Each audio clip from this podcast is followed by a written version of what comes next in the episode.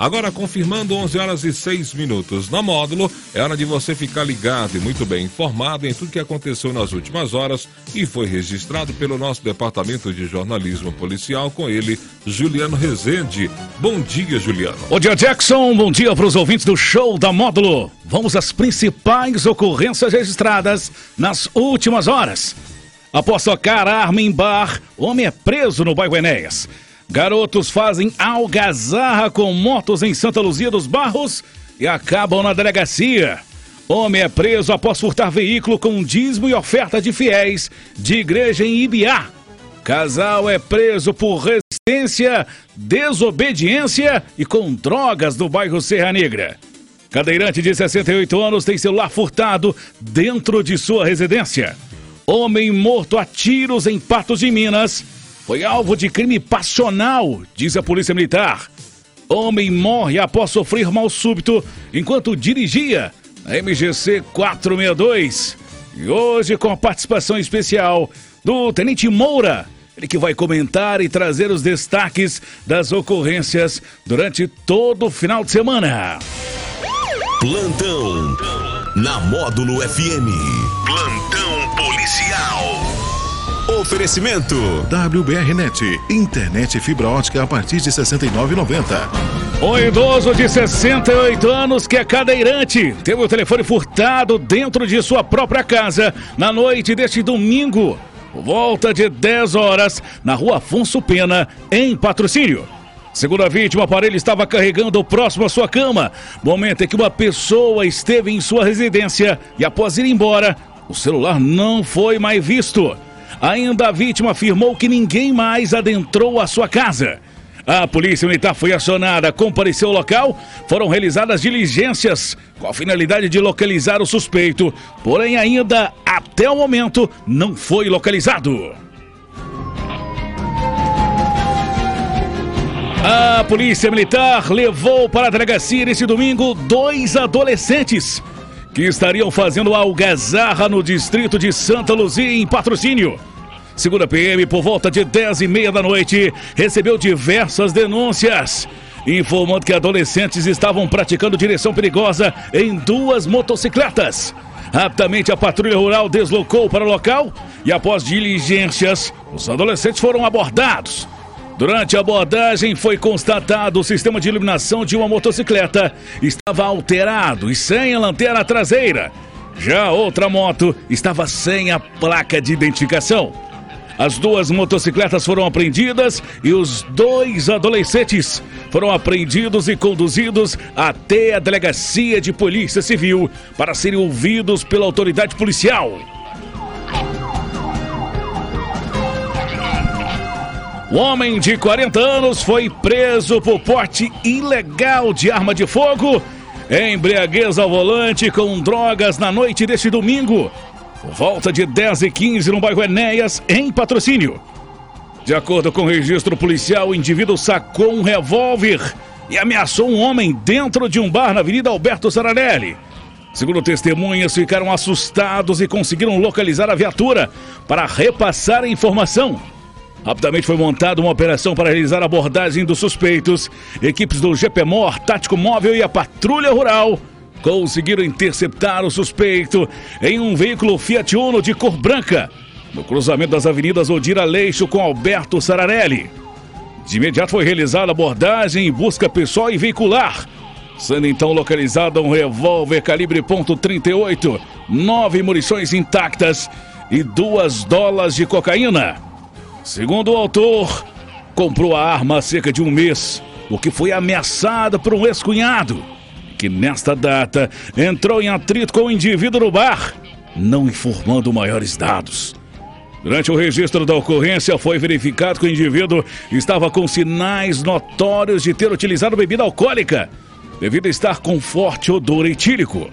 O homem foi convidado a realizar o teste de etilômetro, o que foi negado pelo autor. Diante dos fatos, o indivíduo foi preso e conduzido até a delegacia de polícia para as demais providências. Um casal, sendo um homem de 25 anos e uma mulher de 19 anos, foram detidos na noite da última sexta-feira por resistência, desobediência, uso e consumo de drogas na rua Antônio José da Cunha, no bairro Serra Negra, em patrocínio. De acordo com a PM, durante o patrulhamento, um indivíduo conhecido no meio policial demonstrou nervosismo ao visualizar a viatura. Diante da fundada suspeita, foi dada a ordem para que o indivíduo se posicionasse em busca. Momento em que saiu correndo, deixando cair ao solo uma pedra de crack. O homem foi perseguido, contido e preso. A companheira do autor, ao perceber que o marido seria preso, partiu em direção aos policiais e passou a agredi-los, desferindo tapas, empurrões e inhadas, sendo então necessário o uso diferenciado da força para contê-la. O casal foi preso em flagrante e, após passar por atendimento médico, foram conduzidos à delegacia de Polícia Civil. Um homem de 35 anos foi preso acusado de furtar um veículo nesse domingo em Ibiá, suspeito foi flagrado trafegando pela rodovia MG 230 no KM 102 em patrocínio. Segundo o proprietário do veículo, que é tesoureiro de uma igreja evangélica, e no interior do veículo havia certa quantidade de dinheiro e alguns envelopes de dízimos de fiéis. Conforme a Polícia Militar Rodoviária recebeu a informação que um veículo Ford Del Rey havia sido furtado em Ibiá. De posse das informações, militares iniciaram o patrulhamento quando a guarnição deparou com o veículo. De imediato foi realizada a abordagem. Os militares consultaram no sistema informatizado e foi localizada uma queixa de furto do automóvel. Segundo o autor, após sair de uma clínica de recuperação, furtou o veículo para deslocar até Uberlândia. Diante dos fatos, TGP, 35 anos, recebeu voz de prisão em flagrante e foi encaminhado à delegacia de polícia juntamente com os materiais. Cabo Batista da Polícia Rodoviária Militar traz com exclusividade para o plantão da Módulo FM mais informações. É, a equipe da Polícia Militar Rodoviária estava de serviço, patrulhamento na, nas rodovias, né, sob nossa jurisdição. E recebemos informação que o veículo Ford Del Rey, placa GVS 0508, teria sido furtado na cidade de Biá. E durante o deslocamento a gente deparou com esse veículo, é, efetuamos a abordagem e a prisão do, do autor, né? E logo em seguida já tinha também uma viatura do policiamento do POG de Ibiá, que já estava no, no encalço, e apoiou a gente também e deslocou com o autor preso até a cidade de Araxá para o delegado tomar as devidas providências. É, segundo a versão do, do autor, ele foi liberado de uma clínica de reabilitação e é, fez o, furto do veículo com a intenção de chegar até a cidade de Uberlândia, que é a cidade onde ele mora. E também ali mora a sua família. Mas graças aí ao esforço do policiamento, né, que estamos aí prontos para servir e proteger a sociedade, a gente logrou êxito em recuperar o veículo produto de crime e restituí-lo ao proprietário. Vale ressaltar também que o proprietário é tesoureiro da Igreja Maranata e havia alguns envelopes com dízimos e oferta dos fiéis da igreja que também foram recuperados pelo policiamento rodoviário e restituído para os cofres da, da igreja na cidade de Ibiá.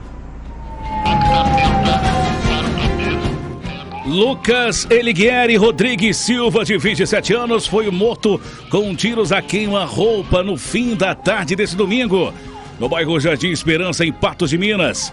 A suspeita é que a motivação do crime seja passional.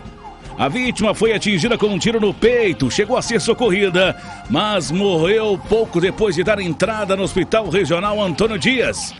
Segundo a Polícia Militar, Lucas estava sentado na calçada enquanto a namorada estava sentada no banco da motocicleta, quando um veículo Fiat Uno de cor branca, com dois ocupantes, se aproximou. E o passageiro sacou uma arma e disparou por diversas vezes.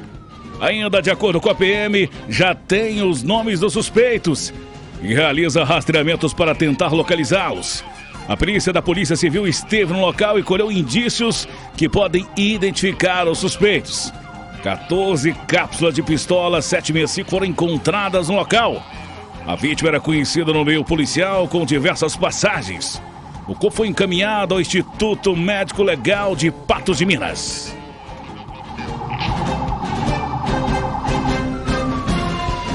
Pedro Paulo Fagundes, de 57 anos, morreu após sofrer um mal súbito enquanto dirigia na tarde deste sábado. O caso aconteceu na MGC 462 entre Perdizes a Patrocínio, próximo à Chácara Capuã, no município de Patrocínio. Pedro Paulo estava em seu veículo GM Corsa quando começou a sentir mal. Inclusive avisou a sua família que ele não estava bem, pedindo para que buscassem socorro para ele. Socorristas do SAMU foram acionados para fazer os primeiros atendimentos à vítima, mas o homem acabou entrando em óbito. Uma equipe da Polícia Rodoviária Militar foi acionada a isolar o local e acionaram a perícia técnica da Polícia Civil. A perícia compareceu ao local e realizou os trabalhos. O corpo de Pedro Paulo Fagundes foi encaminhado ao Instituto Médico Legal de Patrocínio e depois liberado para o velório. Hoje com o Tenente Moura, ele que é um dos comandantes de turno do 46 Batalhão de Polícia Militar de Patrocínio. Bom dia, Tenente. Bom dia, Juliano. Bom dia, Jackson. Bom dia a todos os ouvintes da Rádio Módulo. Qual é o balanço que o senhor faz sobre as ações da Polícia Militar durante esse final de semana, Tenente? Olha, Juliano, a Polícia Militar, é, em que pese ter tido algumas ocorrências de destaque, né? Mas a gente considera que foi um final de semana tranquilo, né? A Polícia Militar desenvolvendo diversas ações e operações e essas ações têm contribuído para trazer mais segurança para a população de patrocínio. Foi divulgado fotos de um indivíduo que estaria aplicando golpe em patrocínio na semana passada, se passando por um gerente de banco. Nas fotos é possível visualizar o golpista na residência de moradores. Diversos golpes vêm vem trazendo cada dia, né? Modalidades diferentes. Nesse, nesse golpe, o que, que o, o estelionatário fazia, Tenente? Bom, é, segundo informações, ele pegava informações dos, do, da pessoa, né? Ele deslocava até a residência, conseguia pegar as informações pessoais e por meio de aplicativo ele conseguia aplicar o golpe, que era fazer empréstimos em bancos e basicamente de utilizando-se de operações financeiras bancárias. É importante, é, nesses casos, a gente orientar a, comuni a comunidade que as agências bancárias, né, funcionários de agências bancárias, eles não fazem nenhum tipo de contato telefônico para oferecer empréstimos ou qualquer outro tipo de serviço bancário, né? Quando alguém receber esse tipo de informação de ligação, é, pedindo para poder passar dados, CPF, identidade, nome completo, endereço, a pessoa tem que desconfiar que isso é um golpe, né? Porque todo tipo de comunicação bancária, principalmente para empréstimo, deve ser feito diretamente na agência bancária. Então a gente pede que a população tome bastante cuidado nesse sentido, né? Havendo qualquer informação que possa é, levar a entender que seja um golpe, comunique imediatamente à Polícia Militar para que nós possamos atuar de maneira incisiva e combater esse tipo de modalidade criminosa na nossa cidade. E também as instituições financeiras não deslocam até a residência, né, Tenente? De forma alguma. A instituição financeira nenhuma tem é, funcionários que fazem esse tipo de deslocamento em qualquer residência para poder oferecer serviços bancários, não. Né? Então, desconfiando, se por um acaso chegar alguém na residência falando que é funcionário de alguma é, agência bancária, tenha certeza que ele está indo lá para poder aplicar um golpe. No caso de uma residência, o morador ele registrou a imagem do indivíduo. Isso, isso ajuda a polícia militar a ter imagens, características para poder aí conseguir prendê-lo? Correto, positivo. Isso aí é importante demais. É é, Juliano, a gente destacar, né, que a participação das pessoas, né, os nossos colaboradores da rede de proteção preventiva, eles têm um papel fundamental na divulgação desse tipo de informação, né? E como eu disse, é importantíssimo fazer o contato imediato com a polícia militar, fazer um a, a, contato, né, divulgar essas informações na rede de proteção para que a gente por meio de posse dessas informações, a gente possa fazer é, identificar essa, essa pessoa e fazer a prisão dessa pessoa pela tentativa dos golpes. Falando em rede de proteções, Tenente, qualquer cidadão ele pode fazer parte? Justamente, qualquer cidadão de bem pode fazer parte da rede de proteção. Nós temos é, diversos é, cartazes né, em diversos estabelecimentos comerciais com o link, com o QR Code, para que a pessoa possa é, se inscrever nessa, na rede de proteção. A rede de proteção ela funciona basicamente por meio do grupo de WhatsApp, onde são postadas informações é, de segurança pública. É um canal que nós encontramos para poder é, trazer para que a população se sinta mais próxima da polícia militar. Segurança pública não pode ser feita, não consegue ser feita apenas com os órgãos de segurança. É fundamental a participação de toda a comunidade no serviço, na prevenção para, e contribuir dessa forma para a segurança na nossa cidade. Ou também pode estar deslocando até o 46. Exatamente, pode estar fazendo contato no 46 Se você me permitir, eu posso deixar aqui o link né, para vocês, porque uma rádio com grande é, alcance, eu, eu, sei que existe aí um, um, grande número de contatos, eu posso estar deixando aqui o link para que seja divulgado pela, uh, pelos por vocês aqui, a toda a comunidade, para que a gente possa cada vez mais é, colocar disponível esse contato para aproximar mais a população da Polícia Militar e divulgar informações realmente necessárias para que possa contribuir com a segurança da nossa cidade. Importante. De acordo com informações policiais, no final da noite deste sábado, em menos de uma hora de prazo, o 190 recebeu mais de 10 chamados de perturbação de sossego Nesse caso, tenente, todos os chamados são atendidos? Correto. É muito boa a sua pergunta, Juliano, muito pertinente. Realmente a Polícia Militar, principalmente né, nos finais de semana, tem recebido muitas ligações no 190 relatando perturbação do sossego. A Polícia Militar, ela faz o seu esforço para atender todas essas solicitações e é importante destacar que há uma informação é, que as pessoas entendem de forma equivocada de que a perturbação do sossego ela só ocorre após as 22 horas ou 10 horas da noite. Isso é um mito, né?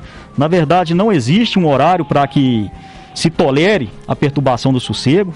É qualquer hora do dia, é, havendo uma perturbação por som alto, uma atividade muito ruidosa e que alguém se sinta incomodado com aquilo, que aquilo esteja perturbando o seu sossego, esteja perturbando a sua tranquilidade, é já está é, configurada ali a, a perturbação do sossego, que é uma contravenção penal, né?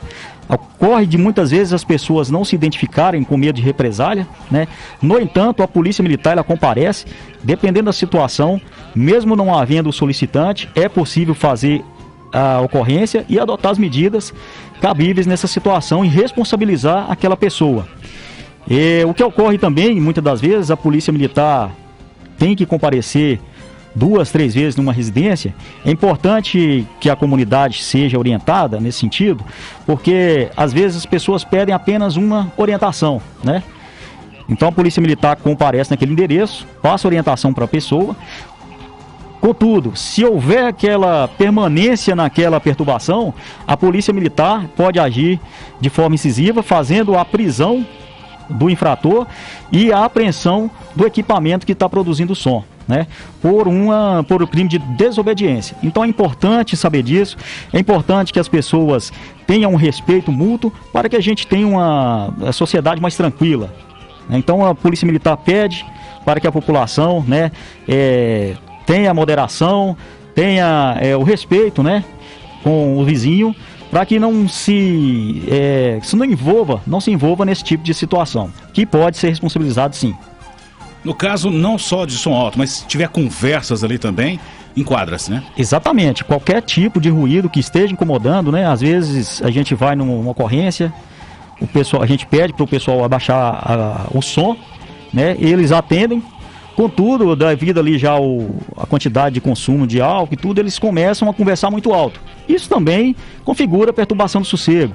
Um cachorro que permanece latindo, incomodando a vizinhança, configura perturbação do sossego. Um trabalho ruidoso, né, que incomoda a vizinhança, configura também a perturbação do sossego.